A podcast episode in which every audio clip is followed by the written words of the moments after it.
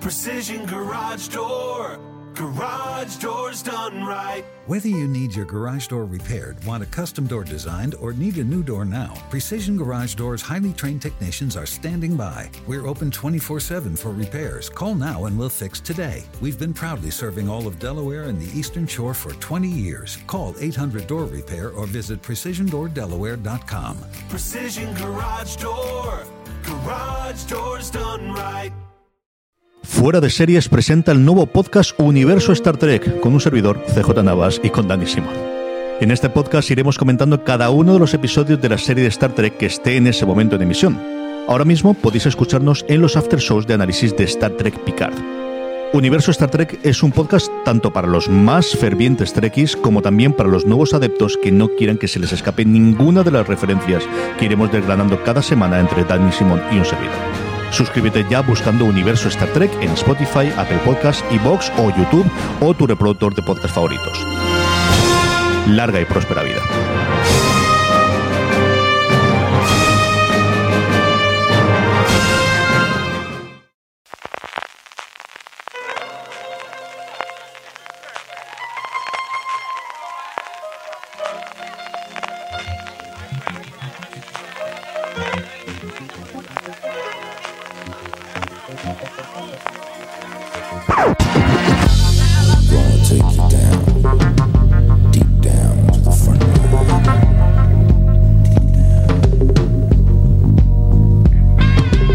Bienvenidos a Streaming, el programa de Fuera de Series, donde cada semana repasamos y analizamos las novedades y los estrenos más importantes de las diferentes plataformas de streaming, canales de pago y en abierto.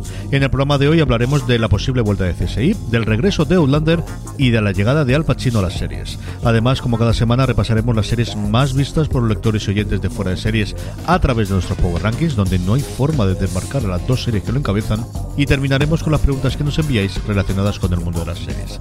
Yo soy CJ Nava y tengo conmigo a Francis Hunter Arrabal. Francis, ¿cómo estamos? Pues con muchas ganas de ver Hunters, ahora que, que lo dices, con muchas ganas de ver a Pacino, que, que lo vi en los Oscars, que ya está, es como el, el Mick Jagger de- del cine y de, de la televisión, ya va de eh, vieja estrella del rock, trasnochada total, pero sobre todo me he estado este fin de semana maratoneando directamente Mythic Quest Raven's Banquet, ahora hablaremos de ella, que ya sabes que yo soy muy de la opinión de que esto de los maratones son de animales, y con esta serie pretendía vérmela pues mientras comía, cenaba cada día y, y- y aguantarla un poquito y disfrutarla poquito a poco, que es como me gusta disfrutar las series, pero no he sido capaz. ¿eh? Eh, esta vez, padre, he pecado. Di lo que yo diga y no lo que yo haga, que decía el clásico. Luego hablaremos de ella, que me Anda, y anda, y anda. Vamos a ir con Apple TV Plus y con el resto de las cadenas dentro de nada, pero antes noticias, eh, no sabemos qué nos llegará aquí, pero sí que hay, bueno, pues que ninguna serie no está muerto lo que está eternamente vivo, como decía Lovecraft. CBS quiere un revival ni más ni menos de que CSI Las Vegas cuando se cumple el vigésimo aniversario de su estreno en Estados Unidos. Pues sí, el próximo mes de octubre se van a cumplir ya 20 años del estreno de CSI Las Vegas y CBS quiere celebrarlo con un revival en forma de miniserie para el que esperan contar con parte del elenco original. Así lo anunciaba The Hollywood Reporter hace unos días, aunque de momento no se ha producido la confirmación oficial por parte de la cadena de los responsables de la serie, la que fue una de las más exitosas de la televisión a nivel mundial de las últimas dos décadas y la primera de una fructífera franquicia que recordemos que se extendió con divisiones de Miami, Nueva York, Cyber. Bueno, en total estuvo en antena durante 15 temporadas en las que vio varias renovaciones de, su plantilla. El último episodio de CSI Las Vegas se emitió el 15 de febrero de 2014, ya 15 de febrero de 2014 que se emitió el último episodio de Las Vegas. Parece que fue ayer. Según las fuentes a las que han tenido acceso desde The Hollywood Reporter, eh, sería Jason Tracy el encargado de escribir los guiones de este regreso, ha estado en series como Elementary que estaría también ambientado en Las Vegas y para el que esperan contar, entre otros, con William Peterson nuevamente en el papel de Gil Grissom, el mítico Grissom, para el que ya volvió en el final de la serie hace cinco años. Y los rumores sobre este revival de CSI que comenzaron en el verano de 2018 como uno de los posibles proyectos de CB All Access, la plataforma de streaming de Viacom de CBS, bueno, pues parece que ahora estarían ya cerquita de producirse. Sí, yo creo que buena fecha al final sí. Yo, creo que la única forma es que vuelvas con Grison. Igual que si fueses a hacer Miami tienes que tener ahora Crane. Al final, y mira que pasaron actores y actores importantes en los últimos seis años después de, que se fuese Peterson de la, de la, de la casa madre. Es muy complicado pensar en un CSI Las Vegas o al menos un, reinicio. Y los demás, hombre, si puedes tener a todos, a Marg y el resto están muy bien, pero él tiene, yo creo que estar sí o sí A ver qué es lo que ocurre. CBS All Access que quieren eh, eh, apretar el acelerador, que quieren no quedarse atrás en la guerra del streaming, y es cierto que se ha quedado medio, bueno, pues un canal pequeñito, solo en Estados Unidos, que no tiene crecimiento internacional. A ver CBS Viacom que empiezan a salir bastantes novias y que más le saldrá en los próximos años de posibilidad de ser comprado por alguno de los grandes gigantes que se están creando ah, en el audiovisual y alrededor de la guerra del streaming tengo curiosidad de, verlo. Yo mm, prácticamente vi entero toda la serie original con varios de los cambios cuando entraron a muchos de los de los actores posteriores mm, eh, para, hacer de alguna forma el, la cabeza. La, seguí viendo muchos tiempos. El éxito que tuvo en España en Telecinco, recordemos en su momento era brutal lo que se ocurría los lunes, si no recuerdo mal, con el doble episodio, el de la semana y el de la semana anterior, uno reemplazo, pero sigue haciendo audiencias brutales. Y en Estados Unidos, junto con NCIS, son las dos series que colocaron a la CBS que hemos conocido los últimos 20 años. CBS era la última de la última en las clasificaciones y se puso la primera durante 18 temporadas en audiencia hasta que NBC la ganó hace un par de temporadas gracias sobre todo a sus procedimentales y eso nació con, con CSI Las Vegas y nació con NCIS que lo traían de una serie de Jack que venía de la NBC. Apple TV Plus, Francis, expláyate a gusto, cuéntame, ¿qué te ha parecido Mythic Quest pues Bucket?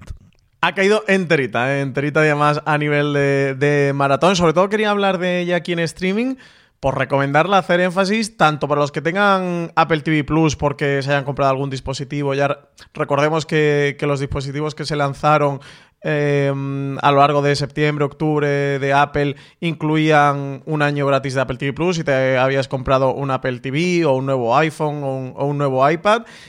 Así que para esa gente que tiene por ahí la suscripción para que la aproveche y por si alguien estaba pensando suscribirse en Apple TV, de verdad recomendar este Mythic Quest Ravens Banquet, me lo he pasado genial, me lo he pasado en grande, hacía tiempo que no veía una comedia tan divertida y que me lo pasaba también con ella. De hecho, quizás desde que vi la primera temporada de Good Place no me lo pasaba también con una comedia, comedia de las que creo que a día de hoy faltan en televisión, que se echan de menos y buenísima serie, de verdad. Eh, te diría que es la que más me ha gustado de Apple TV y la que considero eh, que es la mejor serie. ¿eh? Es verdad que Morning Show le ha traído muchas alegrías a nivel de premio y nominaciones a Apple TV Plus.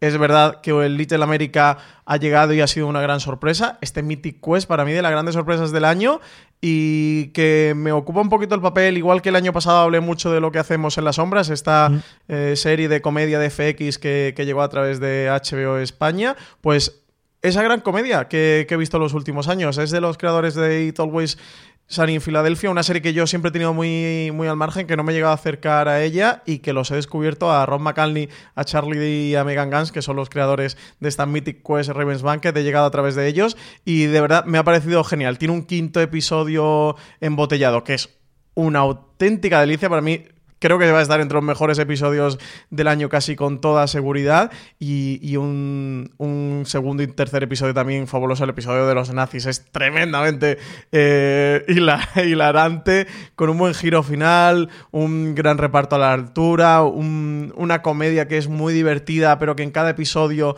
eh, te dan algo más la comparo con lo que hacemos en las sombras porque también hacía esto, ¿no? De introducir un tema mm, en cada uno de los episodios y aportar un poquito más. Aquí tienen uno para mí muy grande sobre el papel de la mujer y de las gamers dentro de todo el mundo del videojuego. Y sobre todo, animar a todo el mundo, más allá porque contamos de qué iba esta serie, que se ambienta em, en una empresa que, se dedica a crear videojuegos, que tiene un gran videojuego como estandarte, que es un juego de, rol, una especie de World of Warcraft o, o Lineaje o Destiny, este tipo de videojuegos, para todos aquellos que se quedaran en esta no me interesa demasiado, de verdad que la pasen. Me, ha recordado también muchísimo a Date Crowd. De hecho, hay un guiño que yo pillo, el de la papelera con el incendio, no sé si yo estoy forzando ese guiño o no, el de llamar a los bomberos, pero creo que es un guiño total a Date Crowd. Y, de verdad me lo he pasado muy, muy bien.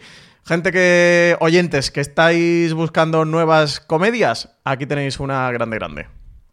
Yo, como todo lo que ha dicho Francis, yo lo dije hace dos programas, pues eso mismo, yo ratifico. es una de las grandes series de principio y, yo creo que Apple entre enero y febrero con esto y con y con Little America tiene un gran inicio del 2020 a ver qué trae pues su gran estreno evidentemente que es Amazing Stories que la tenemos dentro de nada. De hecho han confirmado la fecha no recuerdo ya a mediados de marzo.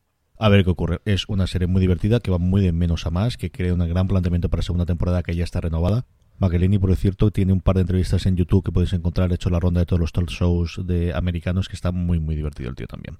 Amazon Prime Video, Francis, lo que decíamos antes al principio, la llegada de Al Pacino a nuestras pequeñas pantallas o grandes pantallas, dependiendo del caso. 21 de febrero se estrena la primera temporada de Hunters. Hunters sigue una banda de cazadores de nazis que viven en el Nueva York de 1977. The Hunters, como se les conoce, han descubierto que cientos de altos cargos nazis están viviendo entre nosotros y conspirando para crear un cuarto Reich en Estados Unidos. El ecléctico equipo de Hunters emprende una sangrienta búsqueda para llevar a los nazis ante la justicia y frustrar sus nuevos planes genocidas. Todo esto protagonizado nada más y nada menos que por Al Pacino y producido por Jordan Peele. El protagonista protagonista no es Pacino. Yo he podido ver el primer episodio con todos los, los follones del mundo y es que al final, pues mira, problemas del primer mundo. Pero cuando fui a verlo de repente, el audio me parecía una hora y media de episodio. Y dije, madre mía de mi alma, estamos ahora por una hora y media. Luego no, es que resulta que el episodio que me han mandado duró una hora y luego volvieron a pegar otra media hora después. Cosas de los screeners que los envían. Los screeners además estaban en perfecto inglés, lo cual, bueno, pues, mm, hombre, siempre mm, tira para atrás si no tienes ningún tipo de subtítulos, pero además aquí que como la gran mayoría de la gente tiene o bien un acento tirando del alemán o bien un acento tirando del judío que todos impostan, es complicadito de segarla. Y además es que Amazon tiene la puñetera manía de ponerte tu correo electrónico como marca de agua en medio de la pantalla grande, que no se grande, ve sí. una puñetera mierda. Para que no fin. se te olvide. Con todos estos problemas de, de visionado que no vais a tener vosotros cuando veáis a partir de este 21 de febrero el, el maravilloso, los, además las imágenes, y mira que están muy bien. ¿Qué os puedo contar del episodio? El episodio está. eh, tiene una pilotitis absoluta de contarte toda la situación, no te voy a contar lo que hay hasta el final, y luego da unos bandazos tonales que son brutales. El principio es una cosa medio hilarante, pero que de repente se pone mm, eh, pesimista en un momento mm, cafrísimo, luego tiene un tono muy quiche, luego de repente tiene escenas que, la lista de siempre parece una comedia musical al lado del suyo, y tiene unos vaivenes tonales de quiero que se note que son nazis y que son muy, muy, muy, muy malos, pero por otro lado quiero hacer una cosa muy divertida y muy de los 70 y con las pintas y con los patines y con los afros y con los demás, en el que no sé cómo ocurrirá en el resto de los episodios, pero a mí me sacaba constantemente, ¿verdad? Hay una escena en un campo de concentración nazi que es de lo más cafre que yo he visto en televisión en bastante tiempo. Y va después de una escena en la que te tienes que reír y otra persecución posterior en la que también es muy divertida. A mí me ha parecido ida de tono mm, totalmente. Pacino hace muy de protagonista, no es el protagonista principal, que es un chaval joven, al que le ocurre algo a su abuela y de alguna forma lo introduce en este mundo de estos cazadores judíos, en algún caso eh, supervivientes de los campos nazis, en otro caso que se han ido acogiendo con, con el tiempo, tiene un elenco espectacular de actores y de actrices alrededor. O sea, ya no es Pacino, sino es toda la gente que tiene, algunos que se ve, a Josh Radon, al protagonista de, de Cómo conocí Ujú. vuestra madre, se le ve una escena al final. O sea, eso es todo lo que se ve en el primer episodio a él. La seguiremos viendo porque, como digo, es la serie, a mí me ha parecido que es mm, está mm, en todos los sitios. A ver si puedo ver algún episodio más de cara a la semana que viene y comentarlo porque estos Amazon van a colgar todos los episodios de golpe también el 21 de febrero. Sí. Yo le tengo muchas ganas, pero me has quitado un poquito, ¿eh? No te voy a engañar. A mí no me gustó tanto como esperaba que me gustase. Eso también lo voy a decir. Sí, creo que es una serie que trae muchas expectativas, ¿no? Teniendo Todas las del mundo. eh, esta temática un poquito high concept con estos Y cazadores sobre de todo y después del tráiler. Acuérdate que el tráiler yo creo que nos reconfiguró mucho de va a ser una serie muy divertida y muy Mm, del este y sí, simpate sí, de los nazis como los grandes malos y esa parte ocurre pero no es la única parte que hay. Entonces yo creo que si no hubiese visto ese tráiler que vimos de dos minutos y medio mm, centrándose en toda la parte Kiss, en toda la parte de los colorines, en toda la parte de Florida, otra cosa que tiene el episodio se, son en siete lugares distintos y te van poniendo las letras constantemente, pero hay estos están aquí. Luego hay una gente del FBI que empieza en Nueva York, pero de Nueva York se va a Florida. Pero luego se va. Es un pequeño lío de caos de muchos personajes dando muchas vueltas en muchos lugares para mi, para mi gusto. Dicho eso, tiene tres o cuatro escenas muy potentes y es una serie que se va a ver sí o sí. O sea, simplemente tanto por el tema por un lado como, como por tener el atractivo de Pacino, yo creo que se va a ver y la semana que viene podremos hablar un poquito más de ella. Por otro lado, Francis, pues hombre, buena o mala noticia, dependiendo de cómo veamos, vamos a tener un cierre para vos, le van a dejar la posibilidad de cerrar la temporada o la serie como quieran. Será en la próxima, la séptima, le está pendiente de estar en una sexta, ha sido renovada para gua- séptima y última temporada en Amazon, Bosch. Madre mía, siete temporadas Bosch, ¿eh? Eh, El camino está llegando a su final para, para esta serie, con una sexta temporada que tiene momento sin estrenar. Han dicho que la historia del personaje interpretado por Titus Wolliver se va a tomar su tiempo para poder exponer un final madurado y, y sin prisas, y tal como declaraba Connelly mediante un comunicado decía que estaba muy orgulloso de lo que habían logrado con Bosch y que esperaban completar la historia en esta séptima temporada. Eso, que, va a poner el punto final de la serie, para la cual Amazon ya ha decidido renovarla. Pues al final, largo recorrido para Bosch ¿eh? de, de esta serie. Es que, bueno, quizás no, seguro. This holiday, whether you're making a Baker's Simple Truth turkey for 40 or a Murray's Baked Brie for 2, Baker's has fast, fresh delivery and free pickup, so you can make holiday meals that bring you all together to create memories that last. Baker's, fresh for everyone. Free pickup on orders of $35 or more. Restrictions may apply. Choose from a great selection of digital coupons and use them up to five times in one transaction. Check our app for details. Bakers, fresh for everyone. Si estás buscando un buen podcast de análisis y debate en tu idioma, te invito a que escuches Pulso y Péndulo. Yo soy Carlos Curbelo. Y yo soy Fabiola Galindo. Todos los jueves analizamos temas de actualidad en Estados Unidos y Latinoamérica. Fabi y yo no siempre estamos de acuerdo, pero sí tenemos un objetivo común. Queremos servir como antídoto contra las noticias falsas y la polarización. Pulso y Péndulo. Busca nuestros episodios en Apple Podcast, Spotify o en tu aplicación favorita. Seguramente, o seguro, es la serie más longeva que le queda mm, a Amazon Prime Video y la más longeva que va a tener de momento en su catálogo. Sin duda, al final han ido las últimas temporadas, a partir de la segunda, que yo creo que es cuando empezó a funcionar bien, adaptando entre dos y tres libros de los 26 que tienen en el giro de Harry Bosch. Esto no del todo es un poquito tramposo porque hay varios, por ejemplo, de Mickey Haller en lo que se hacen eh, conjuntos aparecen los dos. Yo tengo la esperanza de que aprovechen el cierre, igual que ocurrido con las novelas de Michael Connelly, para entrevistar o para introducir un nuevo personaje. De hecho, Bosch en las últimas tres lo que está haciendo es personaje secundario en las novelas de René Ballard, que es una eh, policía en, en, también en Los Ángeles del turno de noche. Y yo no descartaría la posibilidad de que en esta séptima temporada introdujese su personaje de alguna forma. Y o aprovechasen eso para hacerlo posteriormente o para, para poder hacerlo al menos intentarlo. A ver qué es lo que ocurre. Yo es una de las series de las que recomiendo a día de hoy desde luego si os gusta el mundo de policial hay pocas cosas mejores que las que hacen Bosch que hace una cosa y lo hace muy muy muy bien. Filming Francis vamos con eh, sus estrenos este 18 de febrero nos llega Charité en Guerra la secuela de Charité se ambienta en, de nuevo en un hospital berlinés, uno de los más importantes del mundo durante la Segunda Guerra Mundial, bajo el yugo de la opresión nazi, sacrificio y amor bajo las bombas es lo que nos depara en esta secuela de Charité, Charité en Guerra. Y yo he podido ver el primer episodio de Cara a Cara, que lo comentábamos la semana pasada, es un... Mira que lo sabes, mira que te dice la sinopsis de que el policía va a encontrarse el cadáver de su hija, oye, qué escena más buena. Y mira que lo sabes, y mira que sabes que va a venir.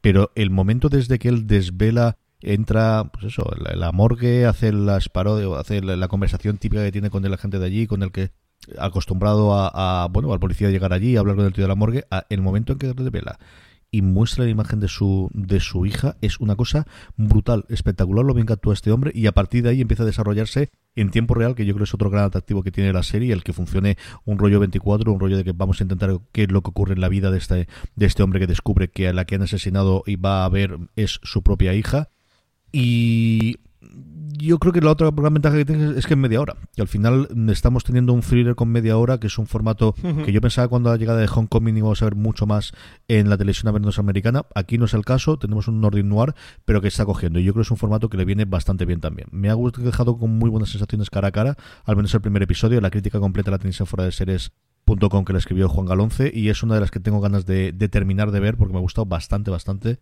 el, el, arranque, desde luego, de esta serie. Como os digo, aunque sabía lo que ocurría, aunque sabíamos lo que funcionaba, está muy, muy bien hecha. De verdad que está muy o sea, bien esta hecha. no la apuntamos, ¿no? En Sí, filming. Esta, yo creo que para los aficionados, pues a la gente que os guste vos, a la gente que os gusta las la crónica, la, la, las historias de, de, noir, las historias políticas en general, yo creo que vale la pena desde luego que la veáis. HBO España, bueno, pues renovación, eh, no por esperada, no es menos noticiable, y es que van a renovar Avenue 5, la serie nueva de, de Yanucci, eh, para una segunda temporada. Tres episodios, ¿eh? es todo lo que ha necesitado la serie de Yanucci para que la renovaran oficialmente para una segunda temporada. El protagonista principal de Avenue 5 es Hugh Laurie, que hacía público por Twitter la renovación de la, de la producción hace unos días.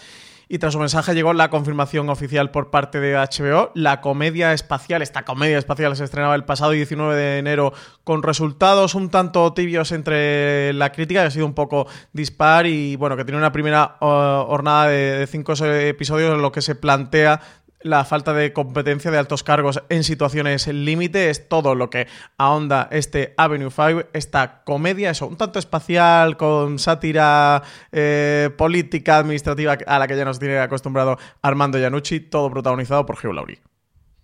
Pues sí, tienen esta se han puesto últimamente de moda esto de que son los actores o los creadores, más los actores, ¿no? Las, las caras visibles, los que en, en, Instagram o en Twitter diga que se ha renovado y a partir de ahí después venga la confirmación. En fin, de, al final, pues eso, si son los que tienen los seguidores, pues eso es lo que ocurre. El mundo influencer, CJ. sí, ahora se está poniendo muy de moda. Así que, que, los propios actores o creadores sean los propios que, que dan la, la, renovación oficial. Pero es llamativo, ¿eh? porque el caso del creador puede llegar a tener más sentido. Mm. Eh, pero el caso de un actor, sí, sí, desde luego es llamativo esta nueva tendencia. Pues al final tiene más seguidores. Esto es una suma de followers y una cantidad de followers. Sí, sí, totalmente. Vamos con Movistar Plus, Francis, un Movistar Plus que trae el 17 de febrero, pues uno de sus grandes éxitos internacionales como es Outlander. Adaptación televisiva del bestseller internacional escrito por Diana Gabaldón, una serie de novelas que cuenta con una inmensa legión de seguidores y seguidoras en todo el mundo. Pero CJ, tenemos una experta sobre todo esto en fuera de series, en España, en Europa, en la humanidad. Nadie sabe más de Outlander que Marina Such, así que me la he traído conmigo para que nos cuente qué nos depara esta quinta temporada. ¿Qué tal, Marina? Muy buenas, ¿qué tal? A ver, yo lo de experta en Outlander, hay unos, unos cuantos fans de los libros y de la serie que saben mucho más que yo, ¿eh? pero muchísimo más. Pero eso ya no son expertos, Marina, eso ya han llegado a un plano astral distinto del resto de los humanos y que confiado, pero sí, yo creo que es una de las grandes defensores que es una serie que se ve muchísimo, Marina, y que además tiene un fandom que se da a, conocer y a hablar y, que sigue muchísimo la serie en nuestro país. Sí, y que, y que es muy activo en, Internet y que es un fandom, le pasa un poco como Juego de Tronos, que es un fandom que viene directamente desde, los libros eh, y que han abrazado la serie. La diferencia es que ellos han abrazado la serie, eh, pero sin ningún tipo de, reparo pueden tener a lo mejor sus críticas o lo que sea, pero todo les gusta, todo les parece bien, están deseando ver algunas de las cosas que saben que van a venir en los libros. No te cuentan spoilers, con lo cual mantienen la sorpresa para la gente que no haya visto la serie. Y, mm, yo creo que también es un, es un fandom pues eh, muy agradecido, porque todo quieren saberlo todo sobre, sobre la serie. Incluso aunque ellos ya sepan muchas cosas de lo que van a pasar, quieren saberlo todo. El otro handicap por la otra cara de la moneda es que son cinco temporadas ya, Marina. ¿Por qué alguien debería ponerse a ver ahora las cinco temporadas, ahora que se estrena la quinta, mejor dicho, la cuarta temporada y engancharse esta quinta temporada de Outlander. ¿Qué, qué, qué es la serie? ¿Qué se van a encontrar la gente que desconozca las novelas, que sepa que sí, que, que alrededor suyo se, se habla de la serie? ¿Qué se va a encontrar si intentan engancharse a esta quinta temporada? Em, yo no sé, no sé si deciros que engancharse, a ver, engancharte a la quinta temporada puedes perfectamente porque eh, es una serie que en cada temporada resetea un poco su trama, te hace un poco de recordatorio de qué está pasando ahí y tal, y más o menos lo puedes seguir. Pero yo creo que alguien se quiere enganchar, lo mejor es que vea la primera. La primera temporada que yo creo todavía, de momento, es la mejor de todas, sobre todo porque lo que tienes es una serie de aventuras, de aventuras históricas, con una, una protagonista que de repente viaja en el tiempo, desde 1946, 48 creo que es, 1946-47 hasta 1743. Eh, cómo se tiene que adaptar a toda carrera al mundo ese nuevo en el que ha entrado de repente. Y sobre todo porque en la primera temporada es donde se ve muy bien a, yo creo que una de las mejores cosas que tiene la serie, que es a Claire, ese, personaje femenino, no exactamente central, porque hay, luego la serie se va haciendo más coral, pero ese personaje alrededor del que, que es el detonante de toda la historia y que creo que, es, creo que es un gran personaje y se empieza a ver también la relación entre Claire y Jamie que sí que es de verdad el centro de la historia. La primera temporada es una historia de aventuras, aventuras eh, históricas, hay algún detallito de viajes en el tiempo porque evidentemente Claire sabe cosas que eh, los que están a su alrededor no saben y tiene que tener cuidado de que esos conocimientos no la lleven a ser quemada eh, por bruja pero eh, resulta muy, muy entretenida y tiene algunas cosas eh, resueltas de una manera muy interesante. Y para los ya fans, Marina, para los que ya están convencidos de que hay que ver Outlander el 17 de febrero, ¿qué nos depara esta quinta temporada? ¿Qué, novedades nos va a traer la serie?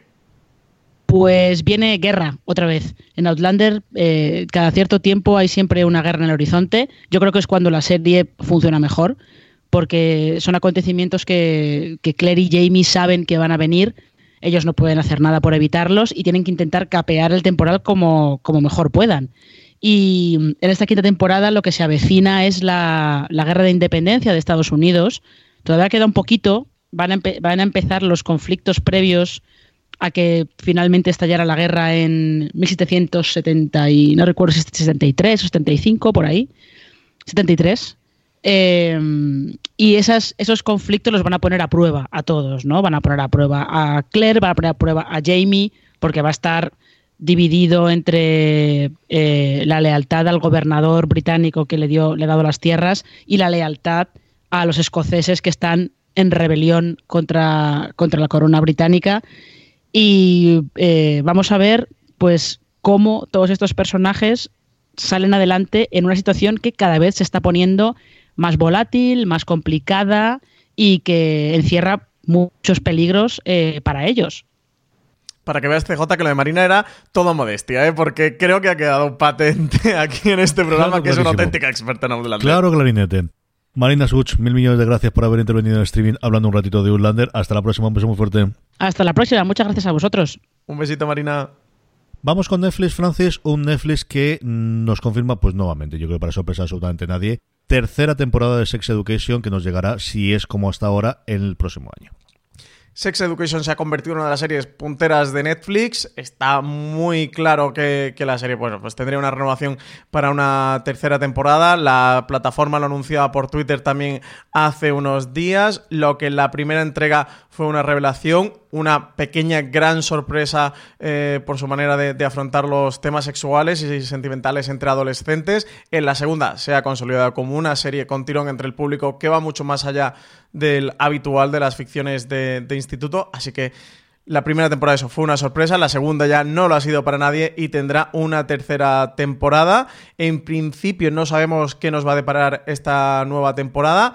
Hay a través de un vídeo que, lanzaron en la cuenta de, Twitter de, Netflix dos aspectos que se, dejan en el aire. Por un lado, el símbolo de la fertilidad en el retrato de la doctora Jane Mirbull que, que aparece durante ese vídeo y el posible futuro de una relación entre Eric y Adam, que es uno de los aspectos que ha sus- suscitado más controversia a lo largo de esta segunda temporada de la serie. Lo que sí es una sorpresa es que quieran, mm, bueno, no resucitar, sino continuar una serie que habían dado por cancelada en su última temporada, Lucifer, que les sigue dando alegrías a Netflix, tanto que quieren renovarla por una sexta después de haber dicho que no, que con cinco bastaba. Primero la rescataron de la cancelación de Fox para estrenar una cuarta temporada. Netflix ha anunciado en junio del año pasado que renovaba Lucifer por una quinta temporada que sería la última, pero desde entonces hasta ahora parece que han cambiado de idea respecto a la ficción protagonizada por Tom Ellis. Una de las series que sabemos siempre por, por estos rankings eh, que se publican por diferentes aplicaciones como TV Time, también según encuestas o informes que, que hacen consultoras y auditoras, que es una de las series más demandadas, más vistas a nivel internacional. Así que esto podría haber hecho, según informa TV Line, que la plataforma estuviera en negociaciones con Warner Bros. Television, que es la productora de la serie, para elaborar una nueva hoja de ruta en la que posibilitaría la realización de una sexta temporada de la serie. Desde luego, CJ, un movimiento curioso. Eso, primero la rescataron, luego la renovaron y ahora, pues parece que la van a ampliar después de haberle puesto un punto final a la serie. Y por último, no han tardado ni un solo teaser, no han esperado al tráiler, no lo mantienen la intrigar. Hopper parece que, al menos en Rusia, algo parecido a él, con, más, con menos pelo en la cabeza, eso sí, pero que parece que vive. Esto estaba claro, ¿eh? también te digo. Esta especulación polémica que había alrededor estaba bastante, bastante clara. Bueno, ya ha lanzado Stranger Things teaser de su cuarta temporada. Ya, como se está destapando la, primavera, ya están calentando el, estreno de esta cuarta temporada de Stranger Things. Teaser que tenéis en foreseries.com para que lo veáis si no lo habéis visto y sois seguidores de Stranger Things. Eso, el gran guiño, ¿no? La gran referencia en este teaser que dura prácticamente 50 segundos es que tenemos la confirmación de que Hooper está vivo y que es prisionero eh, de los soviéticos que le, tienen ahí escondido, ¿no? Como, como un preso al que le llaman el americano. ¿Has visto el teaser CJ? ¿Qué te ha parecido? Pues muy de lo que podíamos esperar que nos montasen, ¿no? Del final 50 segundos simplemente apareciéndose está aquí. Eh, me gusta, bueno, pues que tenemos algunos de los actores conocidos que parece que van a tener peso. No fichas a Jacken, sino es porque vaya a tener más peso, al menos al principio de, de los, de los episodios. Y a ver qué ocurre. Vamos a tener, pues eso, las cuentagotas típicas que tenemos siempre con Stranger Things, de que ese es su estreno cuando se produzca, de la pues de la gran baza que tiene desde luego Netflix para, para tener nueva audiencia y para, para captarlos a los, a los espectadores. A mí sí me ha gustado que lo digan desde el principio, que no estemos dándole vueltas ahora hasta dentro de siete meses de si vive, no Sí, vive sí, o dónde vive. Eso me No están haciendo la de Walking Dead, ¿eh? con, con las muertes y con las desapariciones. sí. Es, es de agradecer, además, eso. Yo creo que era, estaba muy claro. Eh, ya aparecía en, en, en- al final de, la- de la serie, ¿no? Y el- eso, este preso que tenían que, que llamaban el americano. Y bueno, después de ver la escena, sin entrar en demasiado spoiler, por si hay alguien que de momento no haya visto la tercera temporada de Stranger Things. Ya no nada. creo que entiendo, ¿no? Que todo el mundo que, que ve Stranger Things en la tercera temporada, Y si digo no, yo no que se la ha visto. Things, Sí, si no, no le interesa tanto. Si no This holiday, whether you're making a Baker's Simple Truth turkey for 40 or a Murray's Baked Brie for 2, Baker's has fast, fresh delivery and free pickup, so you can make holiday meals that bring you all together to create memories that last. Baker's, fresh for everyone. Free pickup on orders of $35 or more. Restrictions may apply. Choose from a great selection of digital coupons and use them up to five times in one transaction. Check our app for details. Bakers, fresh for everyone. Si estás buscando un buen podcast de análisis y debate en tu idioma, te invito a que escuches Pulso y Péndulo. Yo soy Carlos Curbelo. Y yo soy Fabiola Galindo. Todos los jueves analizamos temas de actualidad en Estados Unidos y Latinoamérica. Fabi y yo no siempre estamos de acuerdo, pero sí tenemos un objetivo común. Queremos servir como antídoto contra las noticias falsas y la polarización. Pulso y Péndulo. Busca nuestros episodios en Apple Podcast, Spotify o en tu aplicación favorita. Hasta ahora la tercera, no te ha interesado Sí, en ningún sí, momento ver Stranger Things. No vamos locos. Lo que no tenemos de momento es la fecha de estreno para esta cuarta temporada. Eso, tenemos por ahora este teaser. A mí me ha gustado mucho. El teaser le, le han titulado desde Rusia con amor y es esa ambientación. Eso, pues hay al, al sheriff Hooper eh, que está trabajando como, como esclavo en, en unas obras que, que están realizando los, los rusos. De nuevo, bueno, se van a meter de lleno en una de las grandes tramas, ¿no? De, de la ciencia ficción, eh, como es la, la Guerra Fría. Pinta muy interesante, sobre todo a nivel estético, cómo pueden dar un giro a Stranger Things y de cierta manera pues reinventarla o, resetearla. Pinta muy muy interesante el teaser y las derivas que están tomando con la serie. El desde Rusia por amor nos podría dar una idea de que a lo mejor lo que van a hacer es coger el- los mitos de Bond, igual que en la anterior, por ejemplo, cogieron referencias a Terminator y alguna otra de las de las películas clásicas. Bueno, pues eh, desde luego es uno de los grandes títulos de, de las películas de la primera jornada de las de Sean Connery, eh, desde Rusia con amor. Star Play, dije la semana pasada que iba a haber Mother Father Son y así he hecho la serie de Richard Gere, porque va a ser la serie de Richard Gere, queramos o no queramos. He visto el primer episodio y muy parecido a lo que os he contado previamente de Hunters. Creo que tiene unos- unos vaivenes tonales brutales. Hay la historia fundamentalmente son dos que ocurren en paralelo. Por un lado es un gran magnate rollo mm, pues los Murdoch, algo por el, por el estilo, protagonizado por Richard Gere, cuyo hijo dirige el periódico en Londres, está divorciado y vemos en paralelo la vida del hijo, la vida de la, de la madre o de la, de la exmujer y la vida de Richard Gere que llega a Londres justo antes de que haya unas elecciones y que está decidiendo si el peso de su periódico emblema, con la fuerza que puedan tener los periódicos a día de hoy, pero eso la serie nos dice que parece que todavía puede tener mucha fuerza esta parte, va a ponerlo detrás del actual primer ministro o de una nueva protagonista que la hace Sally Wright, que la hace, eh, perdón, eh, eh, sí, la, la intérprete de, de Happy Valley es la, Ujú. es la, no me acuerdo, creo que he dicho el nombre Sí, de la Sally creadora. de es la creadora. Eso es. Pues la protagonista, la, la actriz que hace la, la protagonista de Happy Valley, que Francis va a mirar mientras tanto en internet porque se me ha ido el nombre ahora, ella es la que hace la nueva alternativa, ¿no? La, la que de alguna forma hay, que tiene una entrevista con él. Luego, en paralelo, hay una investigación de una chiquilla que se ha perdido con un teléfono móvil, con unas serie de asesinatos que empiezan a hacerlo entre alguien que trabaja en este periódico y alguien que vemos al principio despedido del periódico. Más que despedida, que se larga, que había sido la gran columnista y que decide que ahora tiene muy poquito tiempo y que va a dedicarle a hacer estas tramas. Y luego en, el centro yo creo que los mejores momentos que son los diálogos que tiene entre Richard Gere y el hijo, especialmente entre la madre y el hijo. La madre también es alguien muy conocida, es la tía de Peaky Blinders, la de alguna forma la, la mano detrás de la, el poder detrás del poder en Peaky Blinders. Es actriz. Hay una conversación entre los dos en un restaurante que está muy bien. Y luego de repente hay una escena sacada de 800 mil millones de mm, sombras de Grey, extrañísima, en medio de la serie. No es que yo sea el más mojigato del mundo, ni muchísimo menos, pero me parecía que está totalmente ida de tono, salida de tono, que no sé qué pintaba ahí en medio, más que para demostrarte cosas que creo que había otra forma de hacerla. Me gustó la parte de investigación, me gustó la parte política, porque al final es la parte política inglesa y esta parte me gustó bastante. Me ha chirriado bastante toda esta última parte que te digo, especialmente con el hijo, ¿no? que al final es bueno, mi padre nunca me ha querido, mi padre siempre ha sido para él un, un defraude y estas cosas, que lo hemos visto mil millones de veces, que yo no digo que no ocurra, pero quizás pues porque el actor, que no es mal actor, pero le pones de al lado a unos monstruos y es muy complicado hacerlo y que creo que se ha llevado a unos, a unos extremos que ya hemos visto y que tampoco hacen un shock. Yo creo, al menos a mí me ha producido mucho más la parte de rechazo que la parte de shock. En fin, Ujú. Mother Father Son es la gran estrella o la gran estreno que tiene Start Play. Lo podéis encontrar, bueno, pues si estáis suscritos a través de Vodafone o de Orange y también a través de Apple TV Plus, como ha sido mi caso, para poder verla. Tenéis siete días, creo que son gratuitos para poder verlo. Cadenas en abierto, Francis. Lo primero que tenemos, ya tenemos nombre de la serie Magallanes Elcano. No sabíamos qué iba a ocurrir con esto. Pues al final, Televisión Española con Amazon han logrado mm, aliarse para hacer Sin Límites. El pasado mes de noviembre ya adelantamos a la intención de Televisión Española de conmemorar el quinto centenario de la primera vuelta al mundo, llevando a cabo una serie de ficción sobre la hazaña naval que Juan Sebastián Elcano y Fernando de Magallanes llevaron a cabo. En aquel momento se anunció como una coproducción internacional de gran presupuesto y ahora se ha desvelado ya que va a ser Amazon, este compañero de viaje para la televisión pública, en una aventura que se va a titular Sin Límites, que será una producción de cuatro episodios rodada en español y que combinará talento nacional y extranjero. El británico Simon West será el director de la ficción, mientras que produce el español Miguel Menéndez de Zubillaga desde Monofilms en colaboración con Quilima Media junto con Radio Televisión Española y Amazon Prime Video. De esta forma, Televisión Española teje una nueva alianza con la plataforma norteamericana para materializar esta serie de acción y aventuras sobre un épico viaje que cambió la historia al demostrar que la Tierra era redonda. Le tengo mucho susto a esta, pero bueno, me callaré y me, guardaré la respuesta hasta que veamos alguna cosa de ellas. De la que hemos visto,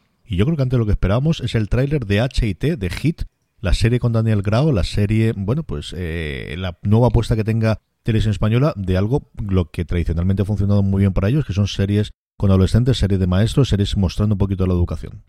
Serie producida por el grupo Ganga y creada por Joaquín Oristrel, quien ha sido el coordinador de guion de Cuéntame cómo pasó en sus últimas temporadas. La serie nos acerca a las aulas, pero con un enfoque diferente al de otras series juveniles, ya que se intuye más dura y realista, poniendo el foco en esos centros educativos donde las cosas no van como deberían, al menos es lo que nos adelanta este tráiler de Hit, que lo tenéis disponible en foreseries.com, serie protagonizada por Daniel Grao junto a Olaya Caldera, que interpretará a Esther, la directora del centro, y a una pandilla de jóvenes actores, muchos de ellos noveles.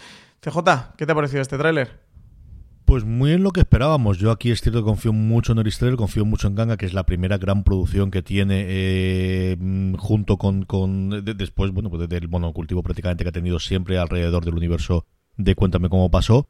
A ver qué ocurre. Yo sabes que Grau es alguien que me gusta mucho, creo que es alguien que puede llevar adelante la serie. Tenemos, bueno, pues sea con Berlín, con Melissa Pereaude, hasta cierto punto con Scam, eh, o un resurgimiento de las series de adolescentes o con adolescentes o para adolescentes o cualquier combinación de las anteriores a ver qué ocurre con ella. El trailer es muy de llegado aquí, soy muy duro, soy el héroe lindo, pero no lo sé, no lo sé. A ver qué evolución tiene y como te digo, tengo sobre todo mucha confianza en Oristrel, que, que creo que es alguien que un oficio y que lo ha demostrado en las últimas temporadas. Sí, sí, sí, el trailer desde luego es impactante, sí que tiene un puntito de premisa high concept, a ver cómo qué, insuflan ¿no? De, novedad en todo este tipo de, series. Tenemos al, protagonista diciendo en el trailer de ser maestro es la profesión más difícil del mundo en una especie de charla TED Talks que, está dando que desde luego llama la atención. Nos contextualizan de dónde viene el nombre este de, de Hit, el nombre del protagonista que da título a la serie es que se llama Hugo Ibarra Toledo. Por eso os digo que todo esto de high concept lo tenemos, lo tenemos por aquí, porque pasar de Hugo Ibarra a Hit, nada más y nada menos. Es un salto. Es un salto desde luego es un salto. Así que si no habéis visto el tráiler, eh, pasaros por foraseries.com, será uno de los próximos estrenos de Radio Televisión Española. La serie terminó de rodarse a finales de diciembre, hace poquito, ya tenemos tráiler, así que desde luego están corriendo. No sé si la veremos para septiembre, octubre, noviembre, de cara al inicio de la nueva temporada televisiva. Cadenas de cable, lo primero que tenemos es el 21 de febrero llega la segunda temporada de la serie de antología Miracle Walkers.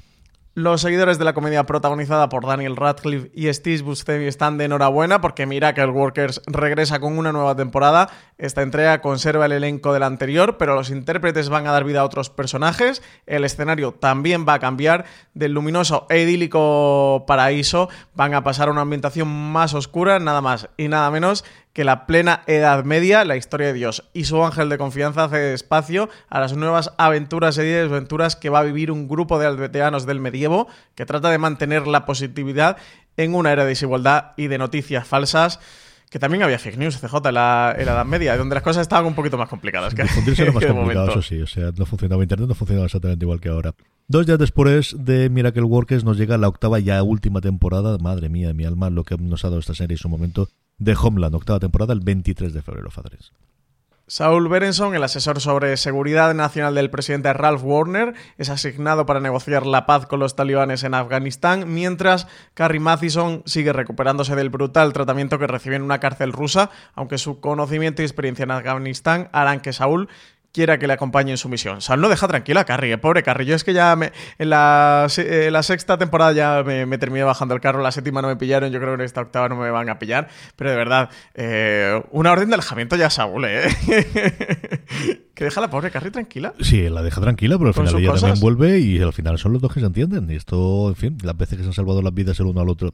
La última, yo creo también para sorpresa de nadie, uno de los últimos grandes éxitos de las cadenas en abierto en, Estados Unidos y también aquí, tanto en cable como en abierto, The Good Doctor, renovada por una cuarta temporada desde ya. Es el tercer drama más visto en ABC, lugar que ocupa por detrás de Anatomía de Grey Estación 19. Con esta, pues, mm, tan saludables cifras de audiencia, la cadena ha decidido seguir confiando en la serie de David Shore y ha confirmado su renovación por una cuarta ya temporada.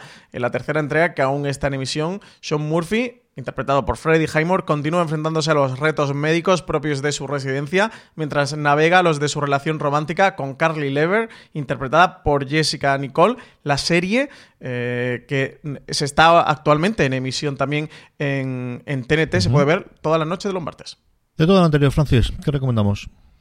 Pues a pesar de que te tengo que confesar que me has dejado el cuerpo un poco tibio con Hunters, desde luego es, es una de esas series que no me voy a perder esta semana y que sí que tengo muchas ganas que llegue el día del estreno. Pues yo, por mucho que tú hayas tirado de Homeland, yo vuelvo todos los meses. Yo cada vez que hay una temporada nueva mm, intento engancharme y es cierto que está con la octava, con este giro que le están dando de Carrie, volver un poquito los orígenes de la primera temporada y que sea algo parecido a lo que ocurrió con Brody en las secuelas de este encierro suyo en Rusia. Voy a darle una posibilidad. No sé si eh, realmente la seguiré después eh, como ha ocurrido en las últimas temporadas, pero vamos, en mi casa ya te digo yo que se verá solo Homeland y yo creo que intentaré verla también. Vamos ya con el Power Rankings, vamos ya con las series más vistas por los oyentes de fuera de series, unos Power Rankings que hacemos semana tras semana con vuestras notas, con vuestras votaciones que nos hacéis en esa pequeña encuesta que colgamos en fuera de series.com. Como siempre os decimos, la forma más sencilla de que no se os olvide, de que os acordéis de hacerla, es que os unáis a nuestro grupo de Telegram, telegram.me barra fuera de series, donde más de 1.200 personas diariamente hablan sobre series de televisión y cuando colgamos la encuesta os avisamos. Nada, en 10-15 segundos nos ponéis las tres series que más os han gustado esa semana, así es como hacemos el Power Rankings. Unos Power Rankings que me da mucha alegría además verla. En el puesto número 10, nueva entrada, Boya Horseman, tristemente se nos ha despedido ya. Dentro de nada tendremos un programa hablando de lo que ha sido la última temporada y todas las demás. Pues una de las dos, tres mejores series de Netflix, Boya Horseman, en el puesto número 10. Se está reclamando mucho el review de esta serie, ¿eh? CJ. No te quiero meter presión ni a ti ni a Valen, que sois los responsables eh, de que lo grabéis, pero están llegando muchos comentarios. Hay muchos seguidores de fuera de series diciendo que qué hay del review de Boya Horseman. Es que igual que decíamos de Outlander antes, la gente que sigue Boya Horseman es muy de Boya Horseman. Pues sí, pues sí, lógico y normal. Es una gran serie. Novena posición para The Good Place, la serie de Mike Shure, que ya ha terminado su cuarta y última temporada, ha acabado la serie, cae cinco posiciones. Aquí en España se puede ver a través de Netflix. Esta sí es una sorpresa para mí, no porque es una grandísima serie, sino porque ha terminado. Debe verse el run run de cara a la tercera temporada, porque empezamos a ver algunas imágenes. Succession, la mejor serie del año pasado, la serie de HBO España, que vuelve al puesto número 8 de los Power Rankings. Y séptima posición para Evil, la serie que se puede ver a través de Sci-Fi, que baja cuatro posiciones con respecto a la semana pasada. Una de las mejores series que está en emisión. Si aún no estáis viendo Evil, acercaros a ella. Dos puestos sube, pues mira, una serie de la que hablábamos antes por la renovación suya para la tercera temporada, Sex Education, una de las grandes alegrías de Netflix estos primeros de año, lo fue el año pasado, lo ha sido este, esperan que lo sea la semana que viene, el año que viene, ocupa el puesto número 6 del Power Rankings. Y quinta posición para Lock and Key, el gran estreno, último gran estreno de Netflix, que entra directamente a mitad de la tabla de nuestros Power Rankings. Y que terminé de ver este fin de semana, a ver si Francis ve alguna cosita más y la podemos ¿Qué comentar. tal? la ¿Qué tal? ¿Cómo ha ido el balance eh, completo de la temporada? Yo coincido con bastante de las críticas que había leído. También lo he oído unas varias entrevistas a los creadores que comentaré en el próximo. Creo que la serie llega a su punto álgido en el episodio 9. El décimo está bien, te lo dejan muy bien para la temporada que viene o qué es lo que ocurre. Creo que el bueno, bueno, bueno, bueno es el octavo y el noveno. También por cosas que había leído, yo leí prácticamente todos los cómics en su momento, aunque se me olvidaban cosas, pero es el donde creo que, que realmente funcionaba tremendamente bien. El puesto número 4 para la alegría de Francis sube dos puestos, se queda al borde de ya estar en el podium. El, joven papa, el nuevo papa. Bajo todo me parece, papas, bajo me parece. ¿eh? Cuarta Ahora que el posición joven papa parece que va a poder ser papa otra vez. The New Pope ocupa, ocupa perdonadme, el puesto número 4 de nuestro Power. Pues otra que también me da mucha alegría, tercera posición metiéndose en el podio de nuestro Power Ranking, Vikingos, la primera parte de la sexta temporada, que ya acaba eh, la primera parte de esta sexta temporada mañana, martes, en TNT lo emiten a las 22.50, sube dos posiciones con respecto a la semana pasada. De verdad, eh, tenéis que ver el final de, temporada. Y si estáis viendo Vikingos, acercaros a Vikingos, el podcast oficial, un podcast producido por Fuera de Series y canal TNT, en el que yo, junto a María Santonja y Richie Fintano, estamos analizando toda la serie episodio a episodio, una de las grandes series y otra de las mejores series que están en emisión, ¿eh, Vikingos? Hay que acercarse allá. Y a partir de aquí nada cambia porque el puesto número 2 sigue ocupado por... This holiday, whether you're making a Baker's Simple Truth turkey for 40 or a Murray's Baked Brie for 2, Baker's has fast, fresh delivery and free pickup, so you can make holiday meals that bring you all together to create memories that last. Baker's, fresh for everyone. Free pickup on orders of $35 or more. Restrictions may apply. Choose from a great selection of digital coupons and use them up to five times in one transaction. Check our app for details. Bakers, fresh for everyone. Está Trek Picard, emitidos cuatro episodios, el quinto lo tendremos esta semana, poco a poco se va haciendo la, eh, la tripulación, igual que Francis habla de Vikingos todas las semanas, este que os está hablando ahora mismo lo hace con Danny Simón en esos recaps que estamos haciendo semana tras semana de lo que nos ofrece esta Trepicar, que ocupa el puesto número 2 del Power Rankings. Sí, que además ya está disponible, disponible el, el, cuarto, que yo lo estaba esperando con ganas, ¿eh? porque os tengo que regañar que estaba bien retrasado. para una no vez retrasado que... en subirlo, es cierto que en grabarlo no, pero sí, sí, al final la, la mecánica los fines de semana son más complicadas, pero sí, estaba grabado desde el viernes por la tarde y al final, entre pitos y flautas, esta semana complicado. A ver si la semana que viene lo, vamos a sacarlo antes. Yo esta vez sí que pude ver el episodio del viernes y me he tirado todo el fin de semana esperando. ¿eh? Así que nada, tirón de orejas desde aquí.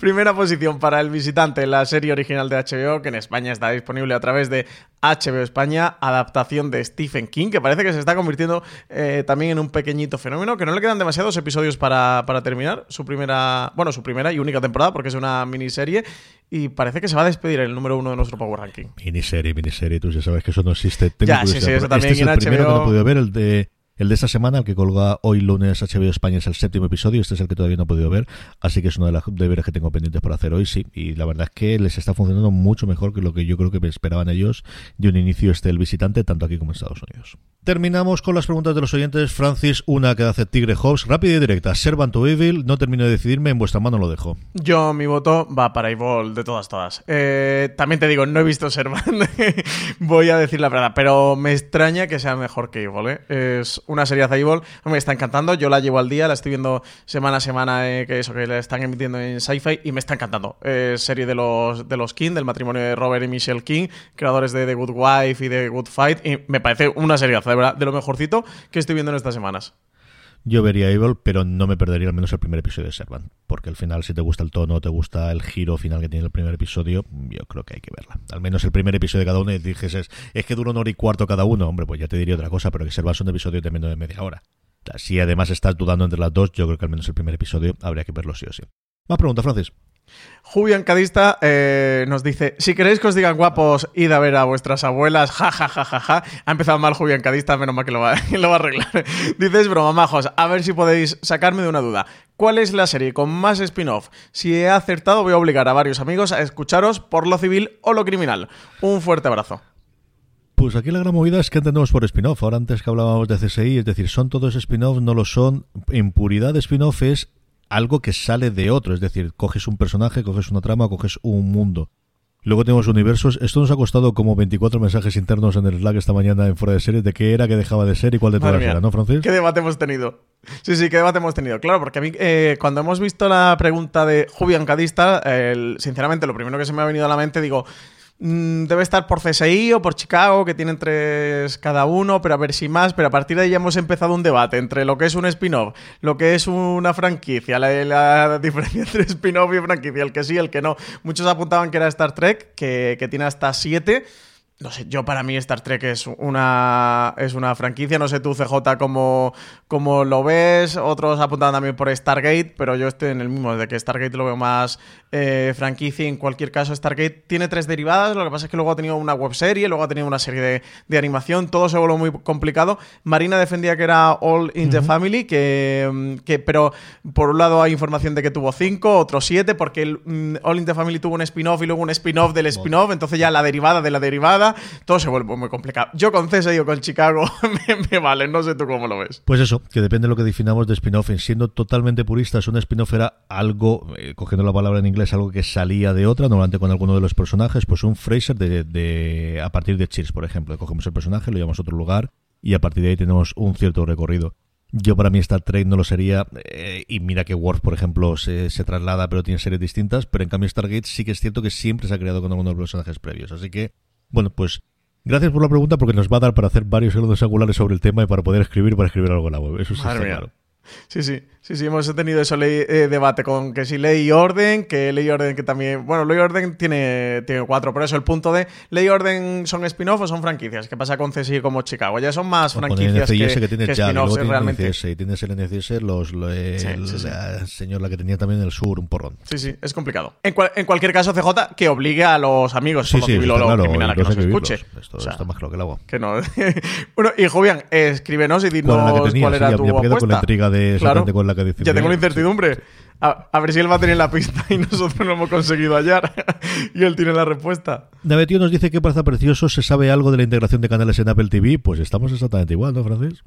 Pues sí, aquí me encanta que nos llama preciosos. eh, pues eh, estamos igual. De momento no han dicho nada ni de Amazon, ni de Disney, ni de Acorn, ni de todos esos que estábamos esperando. Incluso un HBO España. Sobre todo Disney Plus. Yo la que tengo más curiosidad por ver es, porque en Estados Unidos sí que lo permiten, a ver si entra la integración de Disney Plus dentro del de Apple TV. Esa es la que tengo yo más curiosidad por ver si te puedes suscribir a, a Disney ahora cuando se marquen el 24 de marzo a través de la aplicación de Apple TV, pudiendo hacerlo en Estados Unidos. Sí, y HBO España, que teníamos por ahí la sospecha de que pudiera entrar y, y no sabemos nada. Y eso, de Amazon tampoco sabemos si va a hacer esto de los channels como en Estados No. Unidos y también los va a ir integrando. De momento tampoco ha habido ningún movimiento, ningún rumor de que Amazon Prime Video vaya a incluir los channels y tenga también cabida para otros. Así que sí, sigue la cosa estancada, no, no hay informaciones nuevas sobre este tema.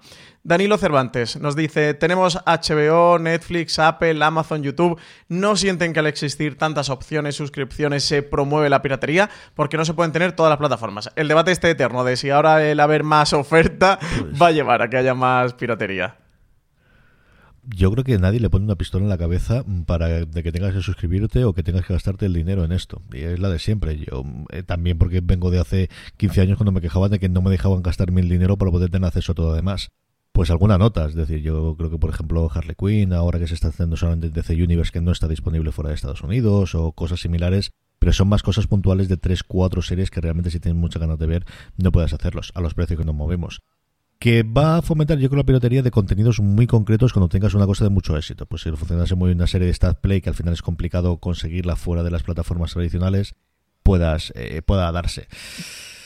Eh, pues tenemos el momento de expansión, luego tendremos el momento de concentración. Yo creo que en tres o cuatro años volvemos a tenerlo, y más aún si lo que comentábamos Francis y yo de que un Apple o un Amazon te permite suscribirte a partir de su, de su propia aplicación a otros canales, puedas tenerlo.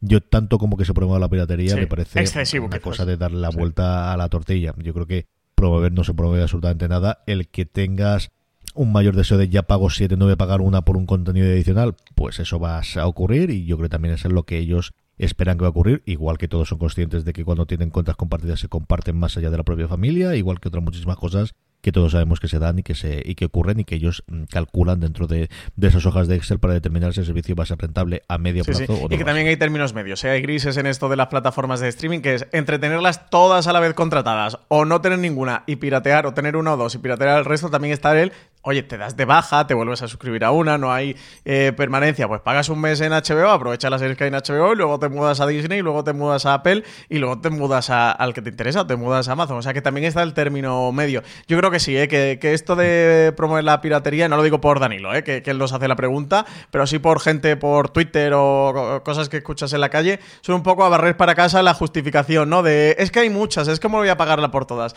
El otro día me lo decía eh, un, un seguidor por Twitter cuando hablaba de Mythic Quest, que he hablado antes al principio del programa, y la recomendaba de es que no se pueden tener todas las plataformas, es que no se pueden tener tal. Digo, bueno, si, si yo no te estoy diciendo que contra la plataforma, te digo de, oye, si, ti- Si tienes Apple TV o buscas una buena comedia, que sepa que esto lo tienes aquí. Si te interesa, vas a verla y si no te interesa, pues no vayas a verla. Si esto afortunadamente es un disfrute y es un entretenimiento. Esto no es obligación para nadie, ni lo pasan en examen por ahora en, en las escuelas, en los institutos, ni en las universidades, ni, ni esto entre la selectividad. Así que no preocuparse, que esto es para disfrutar y para pasárselo bien, entretenerse un rato. El punto este de mm, obligación y tal, es verdad que es un poco, es un poco tonto. O sea que eh, yo entiendo eh, que, un usuario a pie de calle, hombre, si eres muy seriéfilo, que también te digo, creo que lo amortizas, eh, que irte a cenar te cuesta 40-50 euros y creo que todas estas plataformas no llegas ni a- no te llega hasta los 50 euros, ¿eh? Y tienes un mes entero en 5 o 6 plataformas durante, eso, durante cada uno de los días y una cena te la gastas en un par de horas, tres como mucho, si se alarga la sobremesa,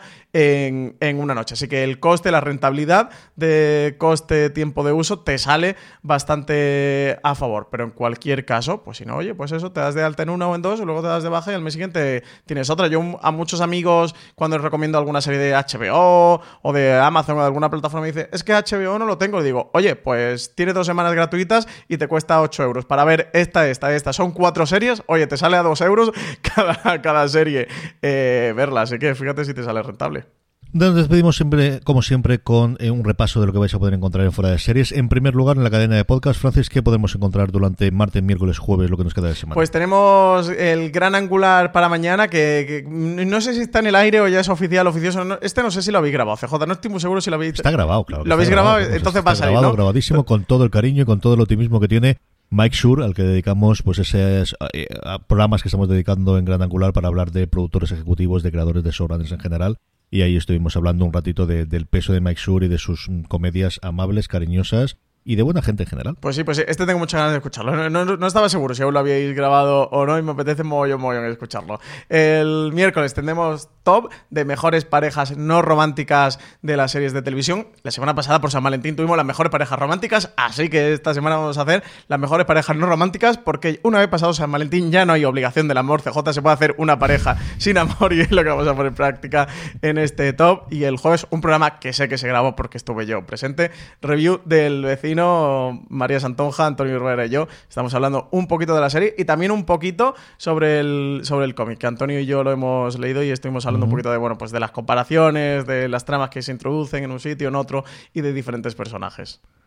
Junto con ello, muchísimo contenido en la web, del que destacamos, como siempre, tres artículos barra críticas. Tenemos historia oral de Luimelia, así nace una serie que parecía improbable, un artículo de Marina Such sobre, sobre Luimelia, sobre este spin-off, antes hablábamos de spin-off, pues precisamente este spin-off que sale de la serie Amares para siempre, creado por Borja González Santolaya y Diana Rojo, Borja, que lo teníamos la semana pasada aquí en el programa contándonos un poquito de qué iba la serie y qué es lo que, lo que traía de nuevo, así nada, acercaros a, a la serie y Aquí tenéis este artículo donde Marina cuenta cómo, cómo se gestó. También tenemos un artículo de. otro artículo de Marina, cómo la serie salvaron a Laura eh, de la lista negra de Hollywood, de, comentando ahora con la, con la reciente eh, estatuilla dorada de los Oscar que, que se ha llevado, pues cómo la aparición de la actriz en el capítulo donde le- DeGeneres salía del armario le llevó al ostracismo y cómo ha recuperado su carrera, cómo ha remontado su carrera, especialmente tras Big Little Lies, una serie como Big Little Lies y que le ha llevado incluso a ganar el Oscar en Hollywood. Y por último, artículo de Álvaro Nieva, Showtime afronta el fin de una era tras el adiós de Homeland. Hablábamos antes del estreno de la última temporada ya de Homeland, una de las series de más éxito de Showtime, no de las más longevas, porque Showtime, oye, esto de series con 10 y 11 temporadas no le cuesta demasiado tener. Homeland se va a despedir con, con 8, ellos no tienen problema ¿eh? en alargar esto de las series. Homeland No, ninguno, ninguno. no tiene ninguno. Homeland se va a despedir con una octava temporada. Es una serie muy importante. Fue muy importante sobre todo durante sus dos primeras temporadas que colocó a Showtime entre los canales de referencia y entre los canales que siempre estaban nominados a premios. Hasta aquí ha llegado el streaming. Recordad que tenéis mucho más contenido en formato podcast en la cadena de Fuera de Series, incluido todos esos programas que hemos comentado que tendremos durante esta semana. Más contenido en fueradeseries.com. Don Francis Arrabal, hasta la semana que viene. Pues hasta la semana que viene, CJ. Y a todos vosotros, querida audiencia, gracias por escucharnos, gracias por estar ahí y recordad tener muchísimo cuidado de fuera.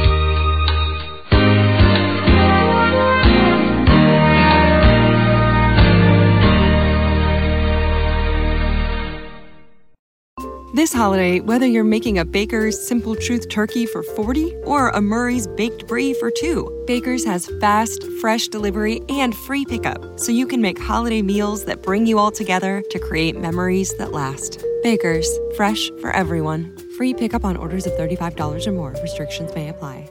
Choose from a great selection of digital coupons and use them up to five times in one transaction. Check our app for details. Bakers, fresh for everyone.